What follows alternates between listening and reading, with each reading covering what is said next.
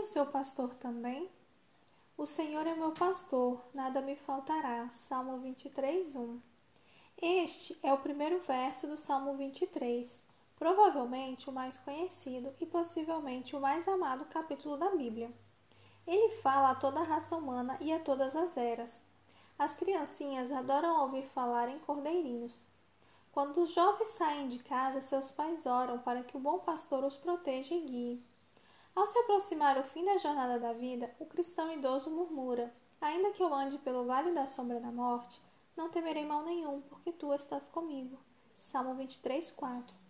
Davi era um autêntico pastor das montanhas. Seu 23 salmo tem sido conhecido como Salmo do Rouxinol, a Pérola dos Salmos e o Salmo do Pastor. Santo Agostinho chamou de hino dos mártires. Mais poemas e hinos têm sido inspirados por ele do que por qualquer outro capítulo dos Sagrados Escritos. Evidências indicam que, como originalmente foi composto, o Salmo 23 era um poema de três estrofes. Todavia, é agora muito mais do que um poema, mais do que uma oração.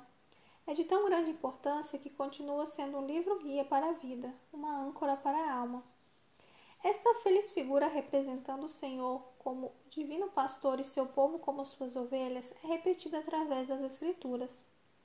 A fim de apreciar plenamente a beleza e significado deste quadro, uma pessoa deve conhecer os perigos naturais das montanhas da Judéia, os quais levam a esta intimidade entre o pastor e sua ovelha, bem como a devoção peculiar que é produzida entre eles durante as horas de solidão que passam juntos.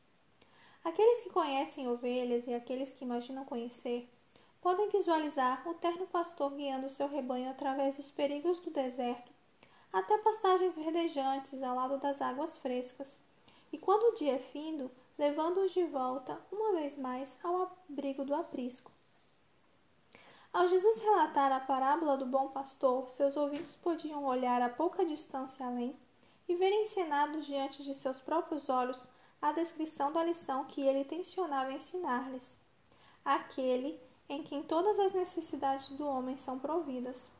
O Senhor deseja que os fiéis tenham tudo o que há de bom, tanto na vida material como espiritual. Sua liberalidade está ao nosso dispor, pelo que, quando oramos, podemos crer que receberemos. Para o presente, o Senhor é o nosso pastor. Para o futuro, nada nos faltará. É Ele o seu pastor hoje?